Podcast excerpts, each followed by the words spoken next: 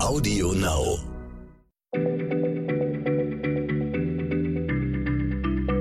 Schneller Schlau, der kurze Wissenspodcast von PM.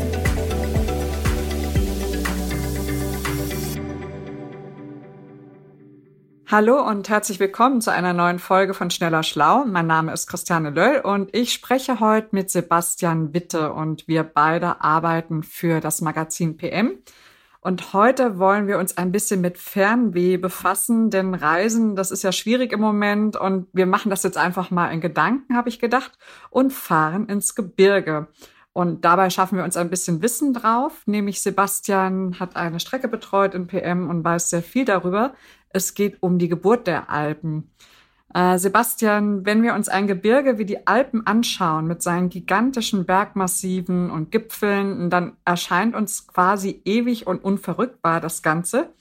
Aber du sagst, dass dort, wo sich heute die Alpen erheben, einst ein riesiges Meer war. Wie kann denn das sein? Das kann ich mir gar nicht vorstellen. Hallo, liebe Christiane.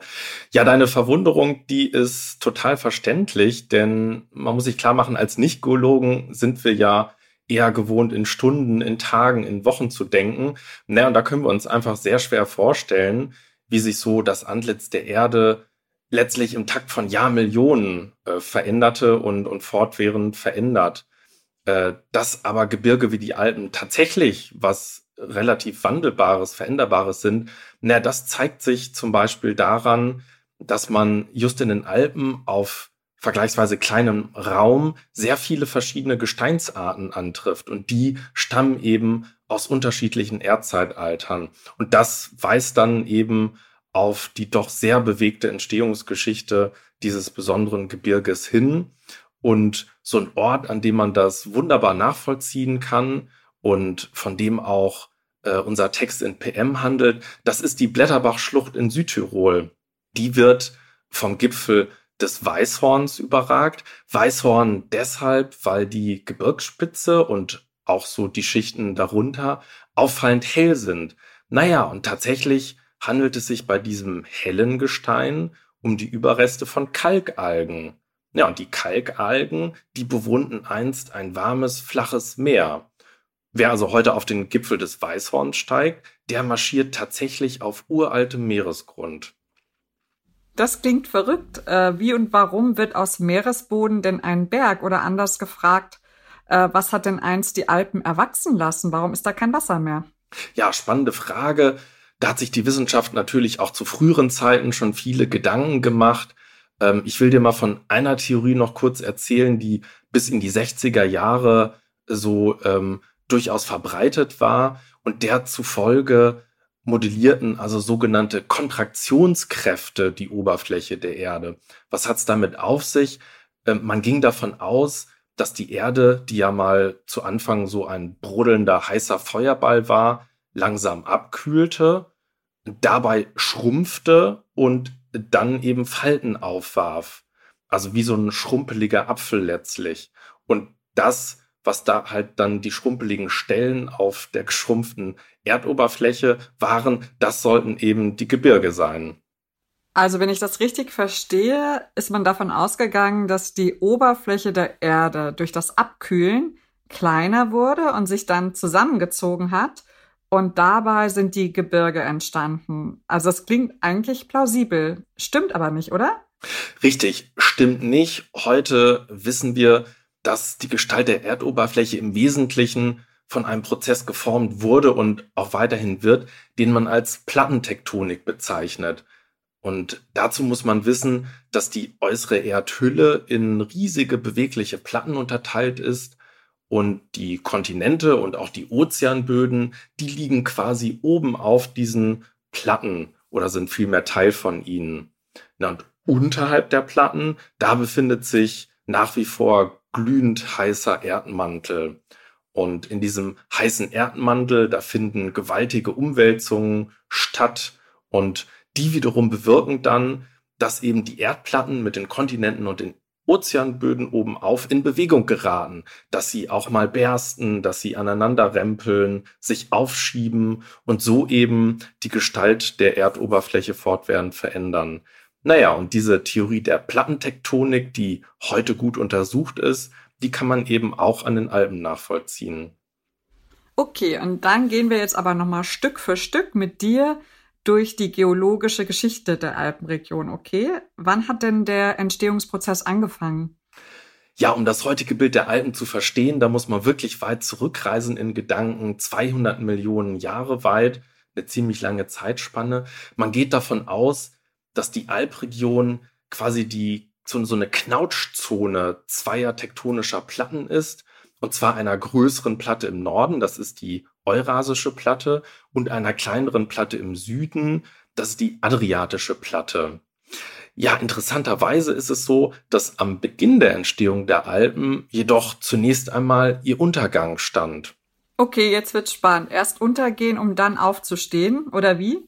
Ja, ähm, damals sah die Erdoberfläche noch völlig anders aus als heute. Und zwar waren alle Landmassen zu einem einzigen riesigen Superkontinent vereint, zu Pangea. Naja, und vor rund 200 Millionen Jahren hat dann eben ein sehr monströses Brodeln, ein Wälzen im Untergrund diesen Superkontinent reißen und schließlich bersten lassen. Und die europäische und die adriatische Platte, auf der etwa das heutige Italien liegt, die drifteten dann äh, fortan auseinander. Naja, und mitten zwischen ihnen, da öffneten sich mächtige Ozeane, unter anderem äh, ein Meer, was man als Tethysmeer bezeichnet. Und das ist das Meer, das dort lag, wo heute die Alpen in den Himmel ragen, das Tethysmeer. Ja, genau. Also fast ganz äh, Europa war eben von dieser warmen Tethys bedeckt. Äh, da schwammen dann Fischsaurier umher, Massen von Ammoniten lebten in der Tethys, das sind ausgestorbene Verwandte der Kopffüßer. Kalkalgen, Schwämme, Korallen errichteten dort, also vor allem äh, dort, wo die heutigen Südalpen liegen, ähm, riesige, gewaltige Riffe. Diese Riffe wiederum wurden dann aber relativ bald trockengelegt, denn vor rund 100 Millionen Jahre veränderten dann Turbulenzen im Erdinneren erneut die Drift der Platten. Und das hatte dramatische Folgen, denn nun kam es zum umgekehrten Prozess. Also nun steuerten die adriatische und die europäische Platte unaufhaltsam aufeinander zu. Und dann kam es zum Crash? Ja, so kann man das im Grunde sagen. Also die Tethys, äh, dieser einst etwa 1000 Kilometer breite bananenförmige Meeresarm zwischen den Platten, der wurde äh, zusammengepresst und die Kräfte aus dem Erdinneren, die drückten dann also den Meeresgrund mit all seinen Schichten aus verschiedenen Gesteinen und abgelagerten Riff- und Lagunen, Kalken in und übereinander. Und dabei quetschten und knautschten eben die Kräfte das Gebiet auf etwa ein Drittel seiner ursprünglichen Ausdehnung. Was geschah?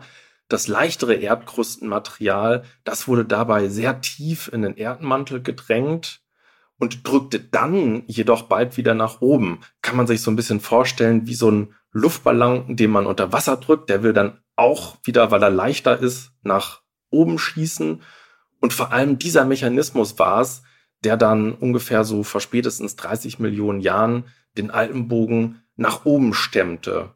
Und dass er seiner Form nach Tethys äh, ähnelt und, und sozusagen bis heute noch so bogenförmig in seiner Gestalt aussieht, das verdankt er eben dem urzeitlichen Meer. Okay, und wenn man so möchte, ist das Gebirge also nichts anderes als die Knautschzone eines immensen geologischen Unfalls.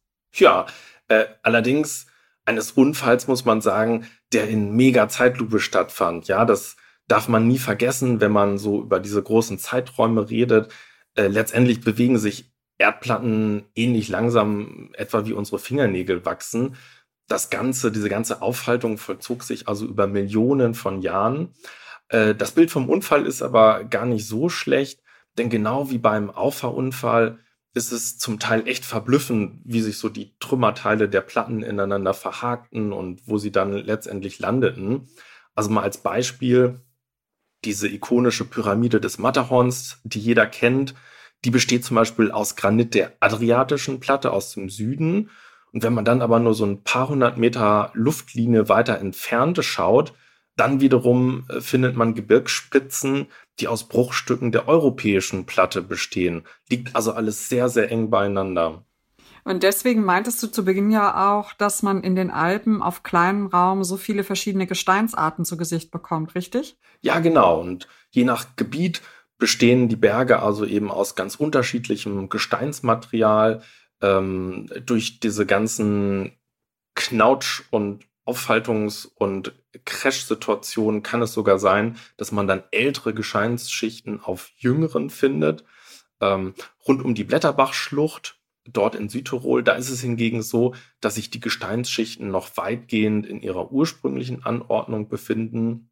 Das liegt wiederum daran, dass der Meeresboden, der eben heute die Dolomiten bildet, der lag so etwas hinter der Hauptknautschzone, wenn man so will, wurde daher kaum gefaltet, sondern mehr so als kompletter Block aus dem Meer gehoben.